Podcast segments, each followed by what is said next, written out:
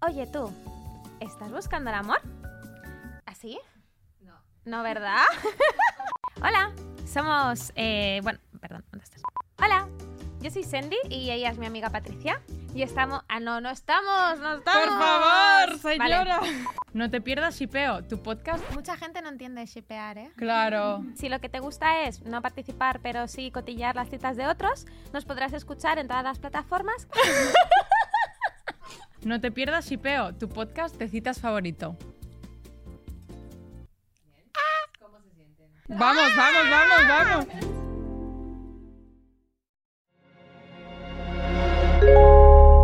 Podimo. Las mejores historias en audio.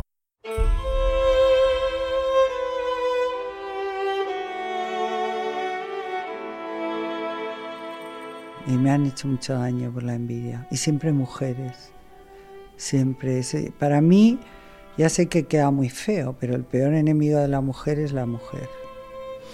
Tengo algunas amigas buenas, pocas, porque conocidos tenemos muchos. Amigos ya, a muy poca gente le doy el nombre de amigo. Pero, pero terrible, de levantar falso testimonio, calumnias, eh, todo solo por hacerte daño, quitarte Es muy difícil además trabajar con mujeres. Muy difícil. Yo he trabajado con hombres, jamás he tenido un problema, siempre me han dado mi lugar, siempre me han potenciado. Eso jamás me ha pasado con una mujer. Una mujer en el momento que ve que tú tienes éxito o que gustas mucho, estás perdida. Te tienes que hacer ahí la humilde y la tonta y la, ¿sabes? El 7 es un número mágico. Desde la antigüedad, este dígito encerró un halo de misterio. Para Pitágoras era el número perfecto. En un dado de seis caras, la suma de los puntos en las caras opuestas del mismo siempre sumará 7. Siete días de la semana, siete notas musicales, siete maravillas del mundo, siete días de la creación, siete colores del arco iris, siete chakras del ser y siete pecados capitales. Soy Xavi Martínez y juntos vamos a empezar un viaje de descubrimiento muy especial, de la mano de personalidades extraordinarias con experiencias vividas increíbles. Porque llevamos toda una vida ocultando nuestros pecados, pero olvidamos que todos ellos nos hicieron llegar hasta aquí. Esto es Seven.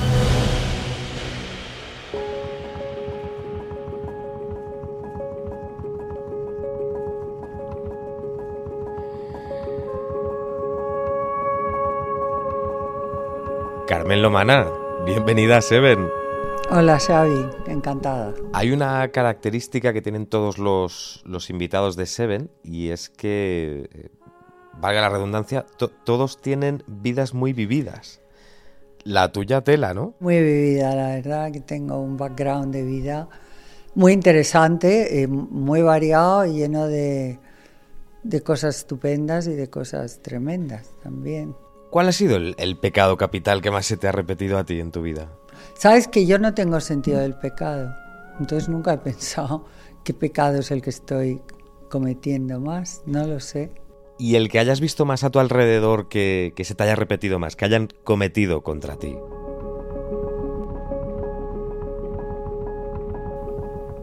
Pues mm, avaricia mucha, sí. Lujuria es que una cosa es eh, la sexualidad y otra es la lujuria. Yo creo que la, la lujuria para ti que es la sexualidad desatada. Oh, sí, sería como, como darle todo el poder, ¿no? Todo el poder a la, a la sexualidad que te acabe condicionando y, y que se apodere de ti, ¿no? Bueno, sí, a lo mejor sobrevalorarlo, ¿no? Pero yo creo que una vida condicionada por el sexo debe ser muy agotadora también y muy estresante. O sea, eso es como un regalo de la vida, pero no algo que te, que te domine, en mi opinión, ¿eh? El otro día hablábamos tú y yo por, por teléfono y tú me comentabas, o sea, se, se salió el tema de la lujuria y me decías, "Jue, es que no se habla del sexo en ciertas edades, como puede ser la tuya. Claro, es que yo hay una de las cosas que me, me está, me molesta y es la invisibilidad de la sexualidad, de la pasión, del amor, eh, a partir de una edad, entre personas maduras de cincuenta y tantos, sesenta, setenta, ochenta. O sea, yo creo que el corazón no envejece y la sexualidad pues, funciona incluso, eh, no sé si mejor, porque claro, no tiene la potencia de la juventud, quizá, ¿no? Sobre todo en los hombres, en las mujeres yo creo que igual. Pero y sobre todo no tiene la urgencia, ¿no? Es algo mucho más refinado, mucho más sutil, mucho más de conocimiento de tu cuerpo, del otro, mucho más desinhibido, porque cuando eres joven no te atreves a hablar a veces con tu pareja o preguntarle qué le gusta o qué no. Y luego con los años sí, ya es completamente... Bueno, y sobre todo que da igual, o sea, no es que no se habla, tú pones en, Google eh, pasión, pareja de pasión o lo que sea y solo te sale gente joven, nunca te sale alguien mayor, que no hace falta que sea un súper mega viejito, sino una persona de 60, 70 que está fantástica. ¿Y tú cómo vives tu sexualidad? Yo lo vivo muy bien, con mucha naturalidad. Es que yo nunca condiciono mi vida a los años que tengo, a mí se me olvida. O sea, yo no tengo tiempo para estar pensando en los años y en cumplir años. Es algo que no, que no me condiciona. Y por supuesto en, mi vida sexual para nada. ¿Crees que hay mucha gente que piensa como tú? En esto en concreto. Eh, yo he hecho en mis redes sociales una encuesta. ¿Qué opináis? Que a partir de los 60 años hay eh, la sexualidad, hay pasión, y entonces un 90% han dicho que sí, que por supuesto, y un 11% que no. Es que no, pues no sé, estarán frustrados. Luego piensa que también hay muchas mujeres y muchos hombres que a partir de una edad no les acompaña el físico. Y si el físico no te acompaña, pues yo creo que inhibe también, ¿no? Porque la gente se empieza a complejar y no sé, pienso yo, no tengo ni idea, porque yo nunca he tenido ese problema y como yo supongo que mucha gente. Tú te has cuidado, ¿no? Mucho. Yo no me he cuidado nada. ¿Te has cuidado nada? O sea, a nivel, a nivel de ejercicio eh, Más bien vaga, ni camino casi. Porque hay gente que a lo mejor no entrena, ¿no? pero sale a caminar, yo lo mínimo, no me gasto. Y, y llevo una vida pues sana, tal, pero como todo lo que quiero, con un orden, ¿no? Procuro comer cosas que me nutran, que me alimenten, no calorías vacías. Eh, sí me cuido de darme buenas cremas en la piel, muy buenas, ahí en eso no escatimo y, nada más. Y en tener una vida armoniosa si me dejan, porque a veces tú te levantas muy feliz por la mañana y siempre hay alguien que te fastidia el día, si no es siempre muchas veces. Antes has dicho que el, que el, pecado que más has visto que se ha repetido en ti, que, que más gente ha cometido contra ti, era la avaricia. ¿A qué te referías? Gente que te ha engañado por sacarte dinero, gente que, que bueno, pues que te das cuenta que, que, te han, que son muy interesados y que te han engañado por esto.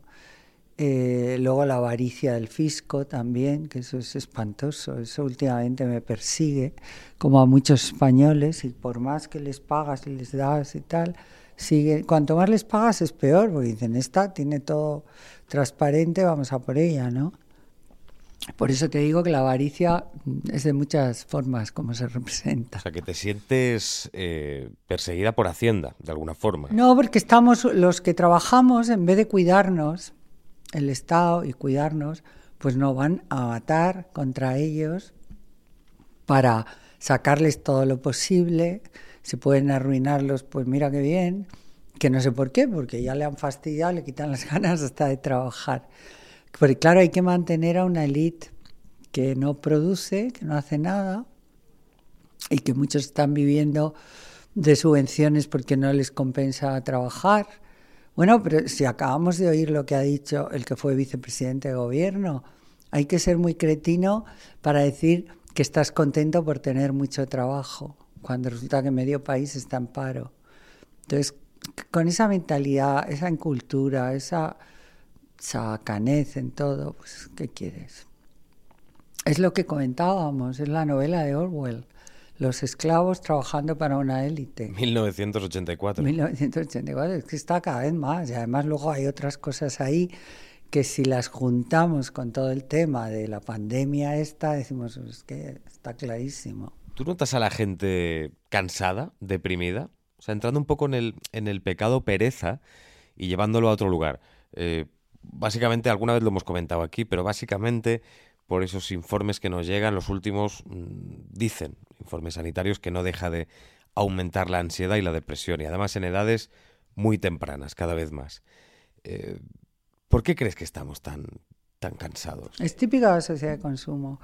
Por un lado dice, bueno, estoy todo el día trabajando, pero esto es como el día de la marmota, porque me levanto, voy a la oficina, vengo, trabajo, no puedo ahorrar porque se lleva todos los impuestos, eh, vuelvo al día siguiente. Entonces, qué, qué horror, qué pereza de vida, ¿no? ¿no? Mm, Y entonces no te sientes satisfecho y luego tienes una sociedad de consumo que te está continuamente bombardeando eh, con productos, con cosas, siempre te falta algo, siempre hay algo que te gustaría tener, entonces eh, la gente no está satisfecha con lo que tiene, no disfruta, no tiene tiempo de disfrutar. Tú que te mueves mucho por Instagram y, y a raíz de eso, de lo que estamos comentando ahora, eh, ¿tú crees que Instagram es real? Puro postureo, nada de lo que se ve ahí, casi nada es cierto. Porque si ves a una niña ideal vestida es porque le han prestado la ropa. Si mm, siempre va a haber alguien que esté mejor. Ellas están todo el día comparándose y midiéndose con otras eh, Instagramer y si tienen más eh, likes o si tienen más seguidores. Entonces empieza a crear unas neuras. Para, para estar en Instagram y estar con la mente bien puesta, tienes que tener muchísima fortaleza mental, ser una persona ya madura, bueno, madura mentalmente, ¿no? Pero claro, se mete una niña de 18 años o de 20 co- rodeada de Instagramers fantásticas que les cuentan cuentos porque yo gano tanto con la publicidad y bueno, están todas en general ansiosas, fatal, frustradas y bueno, ya ha habido suicidios, todos lo sabemos, por unos seguidores más o menos. Entonces, yo no sé, a mí es que esto, las redes sociales puede ser algo fantástico si lo llevas bien o puede ser el mismísimo diablo. Y hablando de la superficialidad, eh, Carmen, ¿dón- ¿dónde encuentras tú eh, un sentido mayor? Es decir, a lo mejor eres más empírica o, o eres una persona espiritual. No, yo soy una persona muy espiritual, desde pequeña. O sea, eso yo creo que se lleva, ¿no? Mis padres eran eh, cristianos, católicos, pero, pero nunca nos obligaron a nada, ni nos forzaron. Si querías ir a misa, bueno, cuando éramos pequeños, pues los acompañábamos. Pero luego no, no han sido estos beatos, ¿no? Pero yo creo que, que la espiritualidad tiene que estar para mí es que tiene que estar presente en mi vida, es lo que me, lo que me ayuda, lo que me da fuerza, la, me- la meditación. No todos los días tengo tiempo, pero si puedo también. Y luego tener fe, porque eso, aunque, o sea, si Dios no existe, habría que inventarlo, porque el ser humano sin nada, sin ningún horizonte, sin pensar que nuestra energía pues, va a estar en algún nivel, yo no lo sé, pero tenemos las mismas razones para creer que para no creer. Entonces me reconforta más creer, ¿no? Y ha habido muchos momentos en los que me he emocionado mucho por la, por la fe, momentos en los que he estado muy mal y he necesitado refugiarme en una iglesia por la espiritualidad, ¿no? Cuando murió Guillermo, por ejemplo, todos los meses después que fueron terribles, para mí de tristeza, de dolor.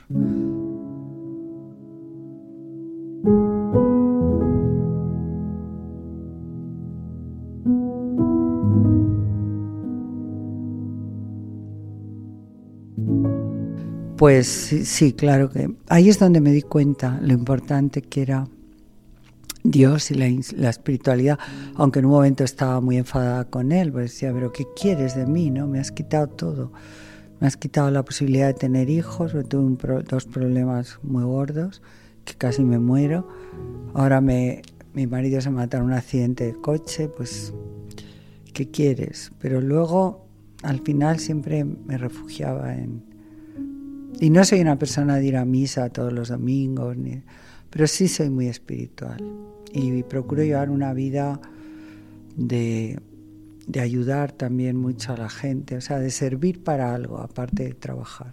Una misión, ¿no? Eh, ¿Crees que, que todos tenemos aquí un propósito? Yo creo que sí, la vida te da y te quita, la vida son etapas que hay que aceptar, depende con la actitud que tú las aceptes y estés, pero hay que quitarse todos los sentimientos malos, la envidia es lo peor, la ira, la, la poca el respeto al prójimo, a las ideas de los demás, todo eso intentar relativizar y hacerte un pequeño mundo tuyo con las cosas que te gustan, los objetos que te gustan también, todo, ¿no? Crearte tu propio mundo y a veces encerrarte ahí en los cuarteles de invierno cuando ya no puedes más.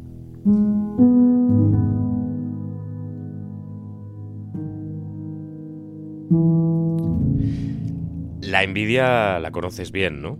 La envidia te ha salpicado fuerte. Sí, sí, sí, mucho. Y me han hecho mucho daño por la envidia. Y siempre mujeres siempre. Para mí, ya sé que queda muy feo, pero el peor enemigo de la mujer es la mujer. Tengo algunas amigas buenas, pocas, porque conocidos tenemos muchos. Amigos ya a muy poca gente le doy el nombre de amigo. Pero, pero terrible, de levantar falso testimonio, calumnias, eh, todo solo por hacerte daño, quitarte el medio. Es muy difícil además trabajar con mujeres muy difícil. Yo he trabajado con hombres, jamás he tenido un problema, siempre me han dado mi lugar, siempre me han potenciado. Eh, en la radio con Albert Castillo, todo lo que sé de radio lo aprendí con él, en abc.radio. Él, me enseñaba, él me potenciaba, me daba más tiempo del que tenía que darme para hablar. Eso jamás me ha pasado con una mujer. Una mujer en el momento que ve que tú tienes éxito o que gustas mucho, estás perdida. Te tienes que hacer ahí la humilde y la tonta y la, ¿sabes? Antes eh, comentabas de una forma muy gráfica cómo mirabas al cielo y decías, pero Dios, ¿qué te he hecho yo? ¿Qué querrás de mí, no? Eh, ¿Por qué me haces esto? ¿Por qué me pasa todo esto? Eh, ese fue el, peor momento de tu vida, ¿no? ¿Cómo, cómo lo viviste? ¿Y cuál era la pregunta que, te hacías más en ese momento y qué respuestas encontraste? ¿Qué es lo que quiere de mí? Porque tanta, tanto dolor no puede ser. O sea, pierdo un hijo, luego me quedo embarazada, embarazo extrauterino, problemas, un médico. Cosas muy trágicas de por sí, ¿no? Y con veinti muy pocos te dicen, no, no vas a poder ya tener hijos después de lo que te ha pasado.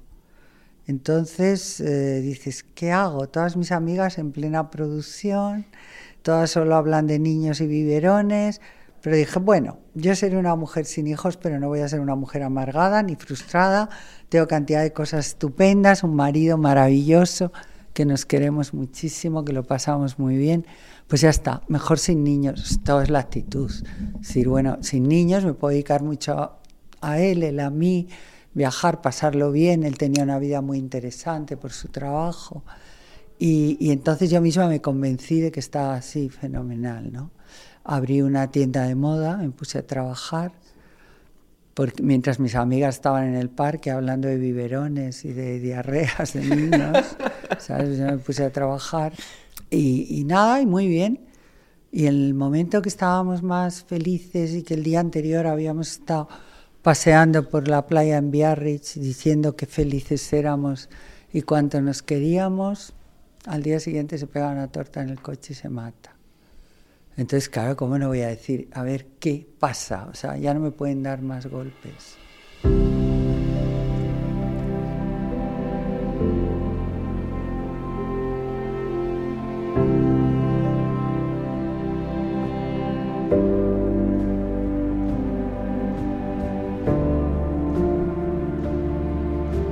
¿Y tú que ahí te habías caído al pozo? O sea, tocaste fondo. Cuando se apaga toda esa luz, eh, ¿dónde encuentras la vela? No, mejor, ¿cómo se enciende esa vela? Hombre, yo sabía que estaba pasando una época horrorosa de dolor, de que ya la vida para mí no tenía, pensaba yo que no tenía sentido, ¿no? Que ya la vida sin Guillermo no me interesaba vivirla. luego me vino una avalancha de cosas, eh, de, de trabajo, de todas sus cosas, claro, se muere de un día para otro. Pues es una cuestión de, primero, de estar lamiéndote las heridas, porque es verdad, porque hay un tiempo de luto, de dolor, pero si es por temas puntuales de que has perdido el trabajo, que has perdido a un ser querido, pues tienes que pasar un tiempo de, de luto, indudablemente, y de dolor. Pero las otras cosas que se pueden solucionar es, es, una cuestión de ponerle muchísima fuerza y ponerte a buscar y trabajar en lo primero que te salga, da igual, no en lo que te gustaría, sino en lo que tienes o en lo que te sale, que ese es otro problema. Dices que estoy en paro hace cinco años. Digo, qué raro, ¿no? Algo habrás encontrado, lo que pasa es que no, eso no me gusta, para hacer eso no lo hago. Entonces es una cuestión de, de voluntad. Ser feliz es una cuestión de trabajártelo cada día, de no dejar que la vida te, te arrolle y te lleve por delante. Es una cuestión de voluntad, ser feliz, sin duda. Y quedarte siempre con la parte que tengas un poco... Todos tenemos cosas buenas y ver los, los, sitios que están mucho peor que nosotros. Ya sé que es un consuelo un poco absurdo, pero dices, bueno, mira, yo tengo salud, estoy bien, eh, intentaré tener para comer cada día y para pagar la casa y la luz. Y si no, pues, pues ya trabajaré en lo que sea. Yo te lo digo, yo, Carmen Lomana, me quedo en este momento en la ruina, por, por lo que sea, ¿no? Y yo no me iba a estar, yo no iba a estar ahí pensando que me den una subvención. Bueno, o sea, me pondría a trabajar, pues me da igual, de empleada doméstica, porque sé hacer lo que tenga que hacer, en un hotel de gobernanta, mmm, llevando yo, a, lo que sea, o sea, no se me iban a caer los anillos. Lo que se me iba a caer la cara de vergüenza es de tener que estar pidiendo por ahí, ¿sabes? Si soy una mujer fuerte y sana, que puedo trabajar. Mira, yo plancho muy bien. Y siempre digo, oh, pues a mí me pasa algo, me dedico a planchar. me relaja, me gusta planchar. ¿Encuentras ahí paz, eh? Planchando. Sí. Guillermo se reía mucho conmigo por eso. Dice, ¿qué te pasa? Que te veo con la plancha en la mano. Y tenía tres empleadas en la casa. Pero como tengo que estar pendiente de que esto, de la arruga, además me gusta planchar cosas difíciles. Y entonces se me olvida y me entretengo y me gusta. Tú coges una camisa toda arrugada y la dejas impecable, bien planchada, tal, y te... ¡Ah, qué bien! El gusto por el trabajo bien hecho. Me parece una analogía genial como cierre, eh, que además cuenta muchas cosas, guarda, guarda mucho. Eh, Carmen, ha sido un placer enorme. Muchísimas gracias por querer estar aquí en Seven y, y que me ha encantado esta tarde contigo. Yo también, está muy a gusto contigo.